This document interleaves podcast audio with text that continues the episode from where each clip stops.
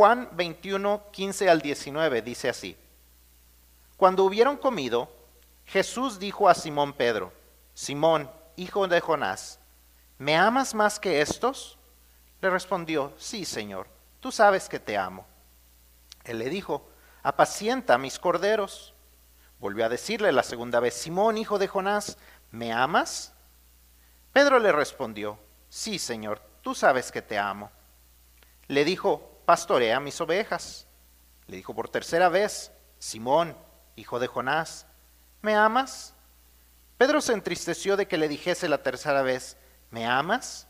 Y le respondió, Señor, tú lo sabes todo, tú sabes que te amo. Jesús le dijo, apacienta mis ovejas. De cierto, de cierto te digo, cuando eras más joven te ceñías e ibas a donde querías, mas cuando ya seas viejo, extenderás tus manos y te ceñirá otro, y te llevará a donde no quieras. Esto dijo, dando a entender con qué muerte había de glorificar a Dios, y dicho esto, añadió, sígueme. Padre, te damos gracias por tu palabra y te damos gracias porque a través de ella encontramos tu mensaje para nuestra vida, encontramos primeramente mensaje de vida eterna, pero segundo también encontramos instrucciones para cómo vivir nuestra vida diaria. Te pedimos que nos ayudes a entender, que nuestros oídos estén atentos a tu palabra, que estemos eh, nuestros corazones ya dispuestos para entender el mensaje y para poder saber dónde necesitamos aplicarlo en nuestras vidas. Te pido por cada persona que nos está viendo en esta mañana, en especial si son eh, visitas, en especial si es la primera vez que nos están viendo, Señor, que lo que ellos escuchen sea de bendición para su vida, puedan escuchar un mensaje de esperanza de parte tuya. Te pido, Padre, por nuestros hermanos en Cristo, por todo el mundo que están eh, pasando por persecución, que tú les bendigas, les fortalezcas y que tu Espíritu Santo, Señor, les esté animando. También por las iglesias aquí en Estados Unidos que están por... Eh, distintas eh, formas transmitiendo sus mensajes, porque no podemos reunirnos, Señor, de una manera pública en este momento a causa de la enfermedad. Que tú les bendigas, que les des sabiduría, Señor, que les des fortaleza, que también, Señor, ellos sean sabios para no ir en contra de las recomendaciones, porque tú, Señor, nos has mandado a, a ser precavidos también. Te pedimos que tú bendigas a todos tus hijos por, eh, todo el mundo. Y en el nombre de Cristo Jesús oramos. Amén. No sé cómo les ha ido a algunos de ustedes eh, encerrados, este, eh, por lo menos en el área en la que nosotros vivimos, en la mayoría de las ciudades dentro de este condado, estamos bastante limitados a las cosas que debemos de hacer fuera de la casa. Así es que estamos pasando más tiempo en casa y no sé cómo le ha ido a usted encerrado en casa con sus seres queridos. Espero que todavía sean queridos y no solamente a unos seres en su casa. Eh, porque si somos sinceros, en ocasiones eh, eh, al estar todos juntos a veces puede ser un tanto difícil no hacer cosas que nos molesten unos a otros, eh, el hacer cosas que eh, no, nos caigan muy bien, que, nos empiecen a cansar ciertos hábitos que normalmente no vemos porque no estamos con las personas todo el día, pero al estar juntos todo el día, pues sí puede llegar tal vez a, ser un poquito eh, molesto. Y, y al ver los, los memes de la, de la, gente que está en casa, que ahora les está tocando ser maestros en casa, pues eh, muchos de ellos se me hacen verdaderamente chistosos. Uno de los que me hicieron reír fueron, eh, si me ves hablando solo, no te preocupes, estoy teniendo una conferencia con el maestro de mis hijos. Otro decía, ah, ahora que la escuela de mis hijos está en casa, uno ya quedó expulsado y el otro está suspendido. Algunos maestros también han dicho, hasta ahora los padres se dan cuenta que el problema sí eran sus hijos. Esa es la verdad, en ocasiones es difícil mantener nuestras conexiones vitales sin problemas. Eh, eso es algo normal. Y en realidad estas son cosas pequeñas eh, a comparación de la que algunos han sufrido.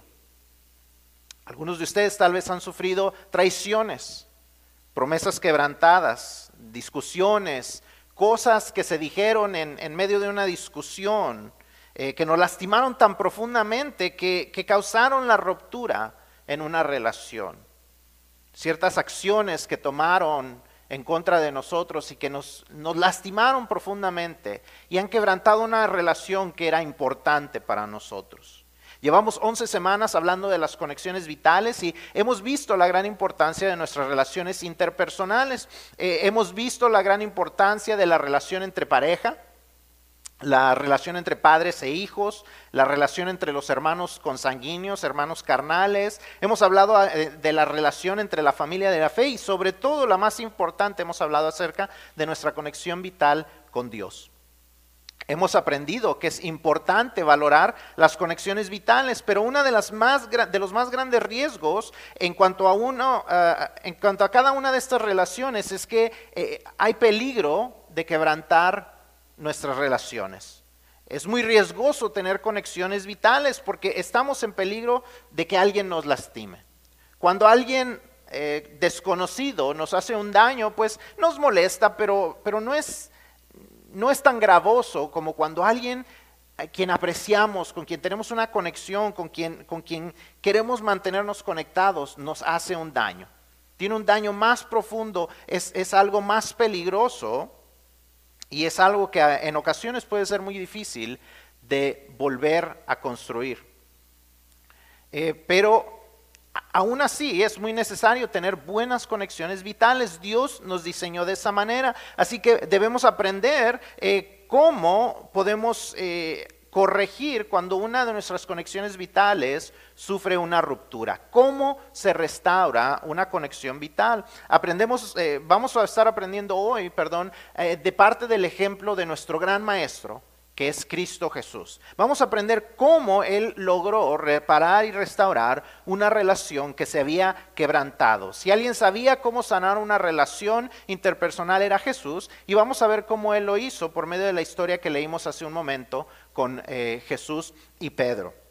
Antes de entrar en materia, entrar a lo que, lo que eh, vamos a estar hablando, eh, déjenme les recuerdo, dentro de nuestra página de Facebook y también en la, página de internet está el bosquejo, así es que si, no lo tienen lo puede encontrar ahí, pero vamos a estar hablando acerca de algunas cosas que nos, ayudarán a cómo restaurar nuestras conexiones vitales. Pero eh, déjenme les doy un poquito del contexto de esta historia. La historia nos dice, eh, en el capítulo 12 de Juan podemos encontrar que Jesús comienza a decirles a sus, a sus seguidores, a sus discípulos, que él iba a morir, que ya se acercaba su muerte. De nuevo en el capítulo 13 Jesús les dice a los discípulos que él está a punto de, de irse de ellos, de separarse de ellos, pero ellos todavía como que no lo entienden. Eh, Pedro responde en el versículo 13, eh, perdón, en el versículo 37 del capítulo 13, dice, Señor, ¿por qué no puedo seguir ahora? Mi vida pondré por ti. Jesús le responde en el siguiente versículo, ¿tu vida darías por mí? De cierto, de cierto te digo, no cantará el gallo sin que me hayas negado tres veces. En el capítulo 18 vemos la captura de Jesús y, vemos cómo Pedro hace esto, cómo él niega a Jesús tres veces. Y, después, como ya conocemos la historia, aquellos que conocemos la historia, pues sabemos que Jesús pues es, capturado, es, eh, eh, eh, puesto en la cruz, es crucificado, muere en la cruz eh, es sepultado. Tres días después, con gran victoria, él resucita, y se levanta y, vemos en el capítulo 20 que él se presenta eh, en dos ocasiones a, a, sus discípulos. Y en este capítulo 21 vemos la tercera vez donde él se les aparece a los discípulos en la orilla del mar.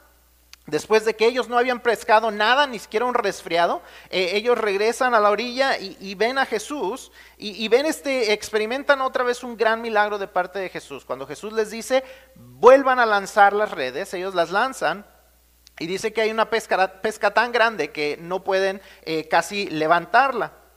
Dice que ellos la, levantan y, llegan ellos a la orilla entonces finalmente y Jesús está ya con un fuego, ya tiene un pez eh, eh, que se está cocinando, ya tiene pan y, los invita a comer, ¿verdad? Y, y es hasta entonces a donde la reunión de Pedro con Jesús se llega. Si hubiéramos estado en el lugar de Jesús, muchos de nosotros, lo más seguro es que cuando Jesús invita a los discípulos a comer el pan y, el pescado a las brasas que él había preparado, les hubiéramos dicho, hay para todos menos para el traidor. ¿Verdad? Muchos de nosotros hubiéramos hecho eso, esa es la verdad. Eh, pero Jesús no hace esto. Al contrario, él toma la iniciativa, aunque Pedro era el que lo había ofendido, él es quien toma la, iniciativa y va y restaura su relación con Pedro. Vamos a aprender de parte de Jesús los pasos que se necesitan tomar para restaurar una conexión vital. Ahora vamos a entender una que hay una gran diferencia entre la restauración y el perdón. Vamos a estar hablando durante el mensaje acerca de la diferencia un poco más, pero tenemos que entender esto primero, que el perdón eh, no es opcional. Dios nos manda, a, y vamos a ver un versículo más adelante acerca de cómo Dios nos manda a perdonar como Él nos ha perdonado. La Biblia también nos enseña en Mateo que si nosotros no perdonamos a los que nos ofenden, Dios tampoco nos perdonará de nuestras ofensas. Así es que el perdón es algo que debemos de estar haciendo. Pero la restauración solamente se aplica para aquellas relaciones que verdaderamente queremos restaurar. Eh, son aquellas relaciones que verdaderamente valen la pena restaurar los matrimonios, relaciones entre padres e hijos, etc. Eh, hay relaciones que, que, si son peligrosas para nosotros, debemos de perdonar a la persona, pero no necesariamente tenemos que buscar la restauración. Pero si es una conexión vital, si es una conexión importante para nosotros, tenemos que buscar la restauración. No podemos dejar las cosas así. Y vamos a ver cómo Jesús hizo esto con su discípulo Pedro. Lo primero que tenemos que hacer para restaurar una conexión vital es que tenemos que buscar el lugar y el tiempo correctos. Buscar el lugar y el tiempo correcto. Si ustedes están apuntando esto porque no tiene el bosquejo, apunte esto. ¿Cómo se restaura una conexión vital? Número uno, buscar el lugar y el tiempo correcto. Muchas veces nuestras relaciones no son restauradas porque queremos hacerlo a nuestro tiempo y no al tiempo de Dios. Queremos que las cosas se arreglen y al final las terminamos empeorando porque las hacemos a nuestro tiempo y no al tiempo de Dios. Queremos tomar el lugar de Dios en lugar de dejar que Él obre en el corazón de las personas. Tenemos que aprender a buscar el, lugar y el tiempo correctos, no cuando estamos enojados, cuando vamos a explotar con cualquier cosa que la persona nos responda, y, tampoco lo debemos de hacer en un lugar público. Vemos que Jesús aparta eh, su conversación con Pedro solamente. Esto es lo que vemos hacer a Jesús. When, when you are wanting to repair a lifeline, when you're wanting to repair a, a, a spirit, a, sorry, a relationship, you have to do it at the right time and in the right place. You cannot do it when you're still angry. You cannot do it, cannot do it immediately sometimes. Sometimes you have to wait until there's something going on in their heart, uh, you have to wait until the Holy Spirit is doing something in their heart. Lo primero que vemos que, que, hace Jesús es que en él no hay precipitación. No hay precipitación. Jesús habla con Pedro después de que habían comido, en un momento tranquilo. No sé cuántos de ustedes han tenido discusiones en la mesa. Están comiendo y de repente, ah, ¿te acuerdas de esto? Y, ah, y empieza la discusión como que les arruina la comida y ya no se arregló nada de la relación. Es importante esperar el momento correcto. Jesús esperó hasta después de que habían comido, tenían un momento tranquilo y entonces eh, ya había visto a los discípulos en dos ocasiones antes. Dice, que, dice la Biblia en el capítulo 20 que él ya se les había parecido a sus discípulos en dos ocasiones antes. Pero Jesús esperó a que Pedro procesara lo que él había hecho. Por la respuesta que vamos a ver más adelante en Pedro, seguramente que el Espíritu Santo ya había estado trabajando en su corazón, en especial en el área del orgullo. Cuando Pedro dijo, mi vida pondré por ti, la verdad es que había sido extremadamente orgulloso e imprudente. Y vamos a verlo más adelante, eh, cómo, él se da cuenta de esto. Eh, en ocasiones, nuestros más grandes problemas en nuestras relaciones son causados a causa de que no tenemos control de nuestra boca. Debemos de ser muy cuidadosos con las cosas que decimos, eh, con las cosas que permitimos que salgan, en especial cuando estamos enojados. Pero vemos que, Pedro eh, se exalta de esta manera y, dice, yo mi vida daría por ti. Eh, había sido bastante orgulloso, como que se había querido pues, poner como alguien distinto al resto de sus demás compañeros, de los demás discípulos, diciendo, yo sí lo voy a hacer. Pero la verdad es que, como vemos eh, en la historia y como sabemos en la historia, pues él también falló. También vemos que en Jesús no hay resentimientos, no hay precipitación, pero tampoco hay resentimiento. Jesús no comienza reclamándole o recordándole a Pedro lo que hizo. No le dice, ay Pedro, te pasaste. Pedro, no, no, no, no, no. No le dice, uh, pues con amigos como estos, ¿para qué quiero enemigos? No le dice, entonces, ¿qué, Pedro? Este, ¿Qué dijiste de que tu vida pondrías eh, por mí? Vemos que Jesús no hace estas, estos comentarios, él simplemente, eh, él ya había resuelto perdonar a Pedro. Él había resuelto perdonar a Pedro. Él, eh, para que nuestras conexiones vitales sean restauradas, tenemos que comenzar con la decisión intencional de que vamos a perdonar a la persona, aún antes de saber si la relación se restaurará o no. Debemos nosotros ya decidir voy a perdonar a la persona. Se restaure o no la relación, tengo que eh, decidir que voy a perdonar. Normalmente esperamos la reacción de la persona para decidir si lo perdonamos o no. Vamos a, normalmente decimos, pues si veo que se arrepiente, lo perdono. Pero Dios no nos manda a hacer las cosas así. Debemos perdonar antes que nada. Jesús no tenía resentimientos. No debemos de ir a la persona eh, eh, hasta que hayamos tomado la decisión intencional de que perdonaremos a la persona. No debemos tratar de restaurar una relación sin haber ya decidido que nosotros vamos a perdonar a la persona. Recordemos que hace algunas semanas dijimos que si una conexión vital va a funcionar, tiene que comenzar en mí. Tiene que comenzar en nosotros antes de tratar de cambiar a la otra persona. Y si una relación se va a restaurar, eh, no es porque la otra persona eh, va a hacerlo, tiene que comenzar conmigo.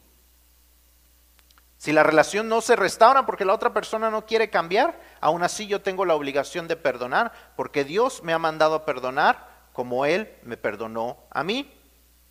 Y de paso, el mayor beneficio del perdón, la verdad es que es para la persona que perdona, porque ya no carga con el veneno de la amargura que viene a causa del rencor y el resentimiento. Vemos que Jesús no se precipitó, no tenía resentimiento, sino que al contrario, él venía preparado para responderle a Pedro con comprensión y gracia. Si alguien podía reclamar era Jesús cuánto él le había enseñado, habían pasado tres años juntos, Jesús le había mostrado a Pedro cosas especiales, Jesús era, perdón, Pedro era de los más cercanos de Jesús, eran tres personas que eran muy cercanas a él, Pedro estaba entre ellos, él había visto la, la, transfiguración, había experimentado tantos milagros, había visto tantas cosas de parte de Jesús y, y aún así lo negó. Y si alguien podía reclamar era Jesús, pero él no lo hizo. Jesús conocía a Pedro mejor de lo que Pedro se conocía a sí mismo. Jesús sabía que Pedro se le iba la boca en ocasiones y le da no su merecido, sino lo que él necesitaba. Pedro necesitaba gracia. La gracia es el regalo no merecido y Jesús se la da. El regalo inmerecido del perdón y de la restauración de su relación. ¿Cómo lo hace? Es lo que vamos a ver en la segunda cosa que tenemos que hacer para restaurar nuestras conexiones vitales. Número uno, dijimos que tenemos que buscar el tiempo y el lugar correctos. Número dos, para restaurar una conexión debemos ir a la raíz del problema. Debemos ir a la raíz del problema. Jesús no se enfocó en el problema. El problema que causó la ruptura de la relación fue la gran traición de Pedro. Pero Jesús no se enfoca en el problema. Jesús nunca le reclama, ni siquiera vemos que Jesús le recuerde la traición. Nunca le dice, oye, ¿te acuerdas lo que pasó la noche que me enjuiciaron para crucificarme? Nunca, nunca vemos esto mencionado con Pedro. Jesús nunca le reclama. Jesús se va a la raíz del problema, el cual es que Pedro había sido demasiado arrogante. Así que Jesús hace una pregunta para analizar lo que había sucedido en Pedro y eso nos muestra una cosa, que el número uno, ir a la raíz del problema expresa la importancia de la relación. Ir a la raíz del problema en lugar de enfocarnos en el problema nos lleva a, mostrar, a expresar la importancia de la relación. Es como decirle a la persona, el problema no me importa, Lo importante es cómo vamos a restaurar nuestra relación. No te voy a recriminar por lo que sucedió, sino que vamos a ver por qué sucedió y cómo lo podemos resolver. Más allá de mi orgullo está que tú y yo podamos tener una relación de bendición para ambos. Estoy dispuesto a ser humilde y a hacer a un lado mi derecho de venganza y retribución. Cuando nosotros decimos quiero resolver el problema, estamos diciendo quiero perdonar. Y, la verdad es que la acción del perdón es un acto de injusticia. No sé cuántos de ustedes se han dado cuenta de esto, pero la acción del perdón es un acto de injusticia. Es estar dispuesto a que no suceda lo que es justo, sino lo que muestra amor y misericordia. Tal vez usted, a alguien, a alguien le ha dicho a usted, es que necesitas perdonar y usted lo primero que viene a su corazón y a su mente es decir, es que no es justo. No se merece que le perdone. Y usted tiene toda la razón. No es justo. Pero eso es el perdón.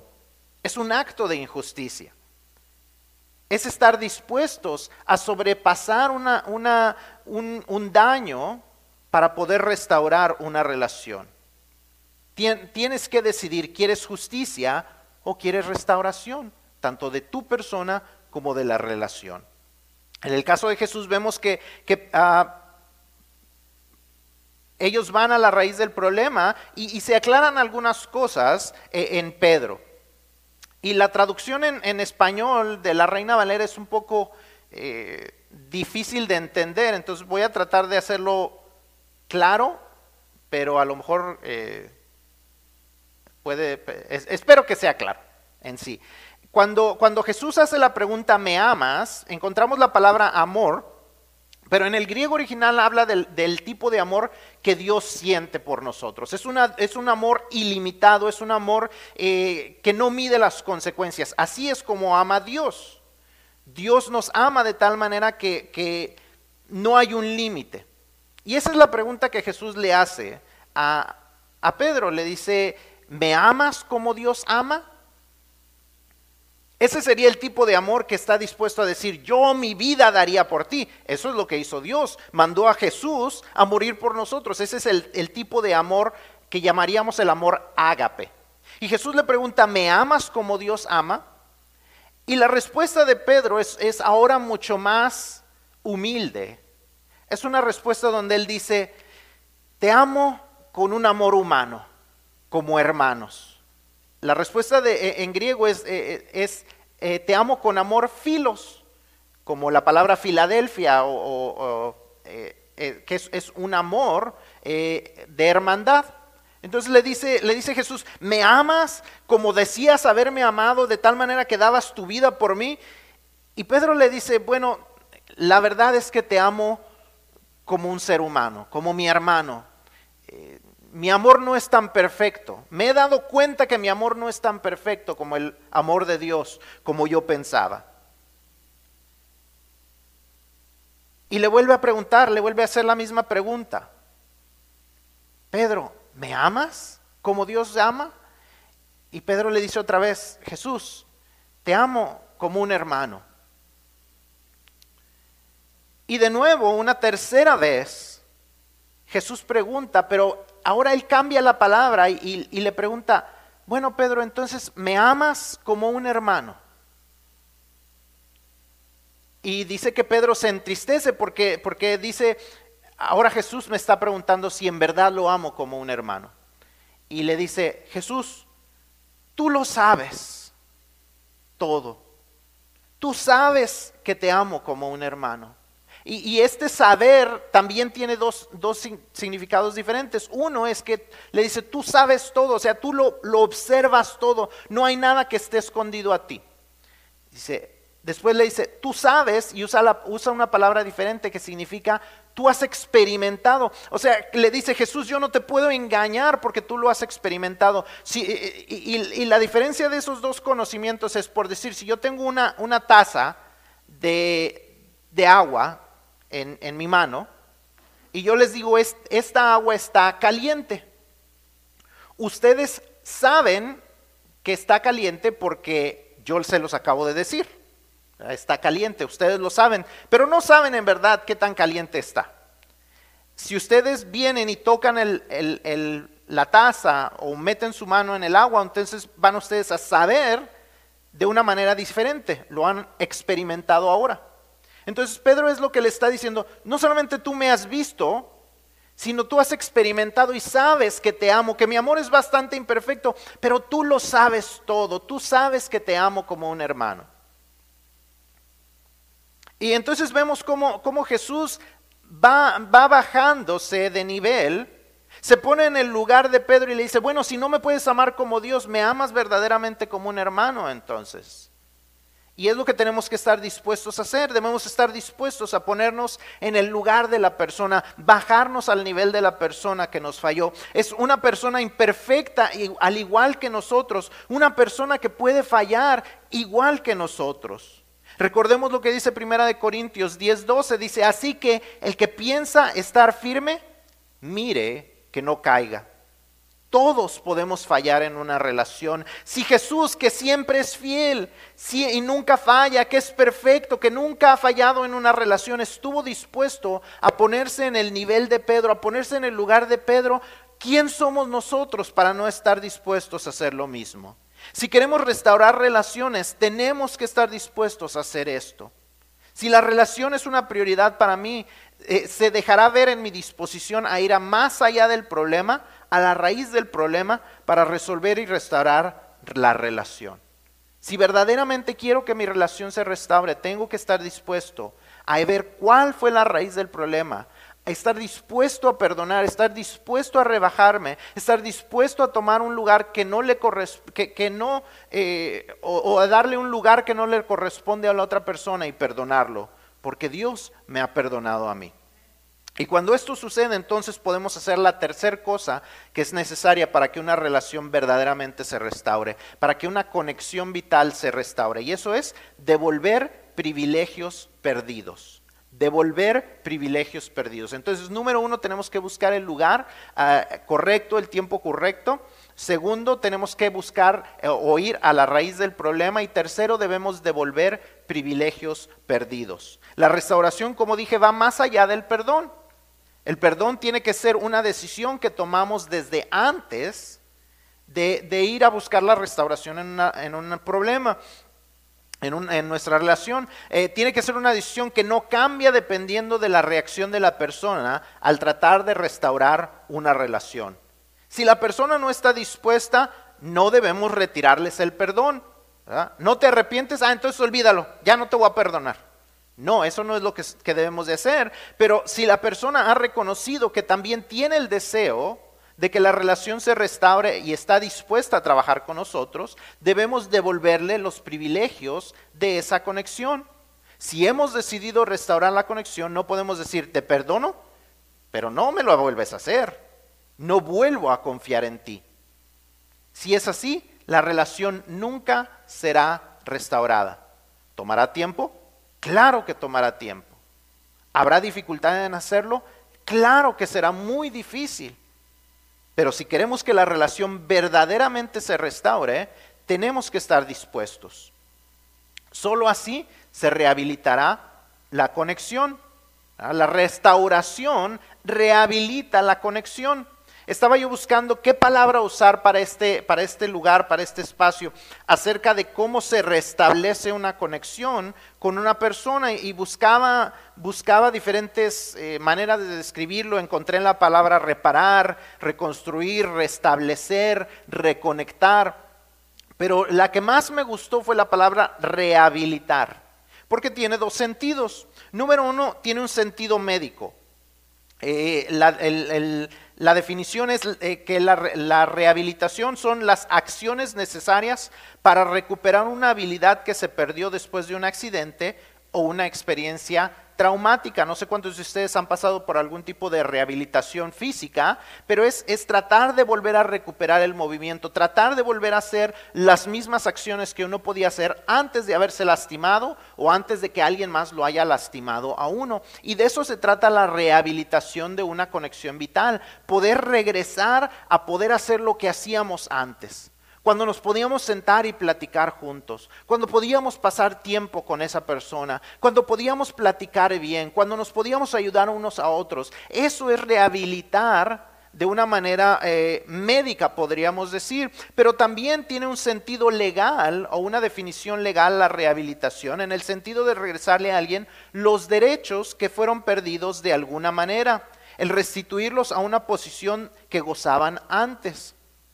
Por decir, una persona que es acusada de algo en el gobierno y se le quita de esa posición y cuando ya es encontrada inocente se le rehabilita a su posición anterior, donde puede seguir tomando las mismas decisiones, tiene los mismos derechos, tiene las mismas, las, mismas habilidades de poder hacer todo lo necesario eh, o hacer todo lo que desea. Y eso es rehabilitar también a una persona, volver a darle sus habilidades que tenía antes. La restauración de una conexión vital permite que la persona goce de los privilegios que tenía antes. Jesús le había dicho a Pedro en Lucas 22 que Pedro lo iba a traicionar. Jesús ya se lo había dicho. Y en, en, Lucas encontramos una diferente descripción de esto, pero también le dice que cuando fuese restaurado, sería usado para fortalecer a los otros creyentes. Aquí en Juan vemos cómo Jesús lo rehabilita. Número uno, lo rehabilita en el sentido de que sana la relación. Y número dos, lo, rehabilita en el sentido de que lo pone en la posición que ya le había prometido de liderazgo. Y le dice que si, si verdaderamente le ama, entonces él debe de cuidar a los débiles. Le dice, cuida a los corderos. También le dice que dirija a los creyentes, ¿verdad? Pastorea a las ovejas y que también los atendiera. Pedro se le había dado otra vez los cargos que se le habían prometido, a pesar de haber traicionado, porque su conexión vital con Jesús se había restaurado. Pedro podía hacer estas cosas que ahora sabía, eh, ahora que sabía lo que es sentirse amado y restaurado. Él ya no se podía poner en una posición de superioridad sobre los creyentes porque él sabía lo que es haberse equivocado, haber caído y haber sido levantado por el Señor. Jesús lo restaura a la posición que él le había prometido a Pedro, no porque Pedro lo mereciera, sino porque él lo amaba y quería restaurar a Pedro y restaurar la relación. El ejemplo más claro de una conexión vital restaurada es el de parte de Dios para con nosotros. A pesar de no merecerlo, Él estuvo dispuesto a pagar el precio, no solo para perdonarnos, sino para tener una relación directa con nosotros. Si podemos aprender de alguien que estuvo dispuesto a, ser humilde, a, no tomar eh, su derecho de venganza, sino de estar dispuesto a perdonar es Dios cuando envió a su Hijo Jesucristo por nosotros. Efesios 4:32 nos manda a hacer algo en las conexiones vitales. Dice, antes, sed benignos unos con otros, misericordiosos, perdonándoos unos a otros, como Dios también os perdonó a vosotros en Cristo. Como Dios lo hizo por nosotros. Nosotros tampoco somos merecedores del perdón de Dios, pero Él nos da ese regalo y nos manda a dar ese regalo a otros si en verdad valoramos las conexiones vitales con las personas. Si en realidad valoramos esas conexiones vitales, esas relaciones interpersonales con las personas, vamos a estar dispuestos a perdonar como Dios nos perdonó a nosotros y a rehabilitar las, las relaciones regresando los derechos perdidos si está dispuesta la persona a trabajar con nosotros. Como en todo lo que hemos hablado, todo comienza con nosotros. Para restaurar las relaciones vitales necesitamos haber nosotros experimentado el perdón de Dios para poder extenderles el perdón a otras personas. Solo cuando nosotros hemos experimentado el perdón y la restauración completa de la conexión vital más importante, la relación con Dios por medio de Jesucristo, Solo entonces podemos extenderle el perdón y la oportunidad de restauración completa a otros. Solamente cuando nosotros lo hemos experimentado, solamente cuando nosotros nos hemos dado cuenta cuánto Dios nos ha perdonado a nosotros, es que entonces podremos perdonar a otras personas. Si usted no ha experimentado ese perdón, hoy es el día para hacerlo. Hoy es el día para comenzar una relación personal con el Dios del universo por medio del sacrificio de Jesucristo en la cruz. Si usted nunca ha recibido a Cristo como su Señor y Salvador, si usted no tiene una relación personal con Dios, hoy es el día para comenzar. Y eso comienza reconociendo, número uno, que somos pecadores, que hemos hecho cosas que han ofendido a Dios de gran manera. Segundo, hay que pedirle perdón por esas cosas. Y ese perdón es otorgado a nosotros solamente porque Jesús en la cruz llevó todos nuestros pecados y debemos estar dispuestos a recibir el regalo del perdón por medio de Jesucristo. Y número tres, tenemos que pedirle a Jesucristo que entre en nuestro corazón, que cambie nuestras vidas, que nos transforme y que tome todo el control de nuestras vidas que quitemos todas las otras cosas que pueden estar tomando su lugar, que quitemos todas las otras cosas en las cuales podemos estar confiando y que solamente confiemos nuestra vida en Jesucristo como nuestro Salvador. Que Él tome el control de nuestra vida como nuestro Señor. Y eso nos podrá ayudar a restaurar una conexión vital con Dios, el Creador de nuestro, del universo y el Creador nuestro. Así es que si usted no ha hecho esta, esta eh, decisión todavía, yo le invito a que lo haga en esta mañana. Si no sabe cómo hacerlo, le invito a que repita esta oración junto conmigo. Dios, reconozco que soy pecador. Me arrepiento de mis pecados. Te pido perdón Y te pido que Jesús entre en mi corazón y que Él sea el Señor y Salvador de mi vida. Toma todo el control de mi vida. Te doy gracias, Dios, por haber enviado a Jesús a morir por mí y pagar por mis pecados. Y te pido que me ayudes en esta nueva vida. Amén. Si usted hizo esta oración con todo su corazón, si verdaderamente le ha, enseñado, le ha entregado su corazón a Dios por medio de Jesucristo, ahora usted es hijo de Dios. Ahora usted es hija de Dios. Ahora usted tiene eh, la oportunidad de ir al cielo por la eternidad. Pero ahora le toca ir creciendo espiritualmente, así es que le invito a que nos contacte, déjenos saber para estar orando por usted. Si usted está en el área de Forward, le invitamos a que en cuanto nosotros podamos tener nuestros servicios, nos visite para que usted pueda estar creciendo espiritualmente. Si usted está en otro lugar, busque una iglesia cristiana o contáctenos para ayudarle a buscar una iglesia cristiana donde usted pueda crecer espiritualmente, donde pueda entender más acerca de esta decisión y donde su vida pueda ir siendo transformada día tras día. Nos da mucho gusto que haya estado con nosotros en esta mañana, le damos gracias a Dios y esperamos que este mensaje sea de bendición para su vida. Si usted está teniendo problemas en sus conexiones vitales, siga el ejemplo de Jesús. Busque el lugar apropiado y el momento correcto. Vaya al verdadero, a la verdadera raíz del problema y restaure los derechos de esa persona. Restaure verdaderamente la relación, rehabilite a esa persona para tener una conexión vital con usted. Y seguramente que sus conexiones vitales serán de bendición para su vida. Nos queda un mensaje más. La próxima semana terminamos esta serie y vamos a estar hablando, haciendo un, recuento y un último cierre de cómo poder vivir buenas conexiones vitales en nuestra vida diaria. Que Dios le bendiga. Mándenos un mensaje esta semana, contáctenos, mándenos una foto si estuvo eh, viendo este servicio. Queremos saber que estuvo con nosotros y le damos gracias a Dios por eso.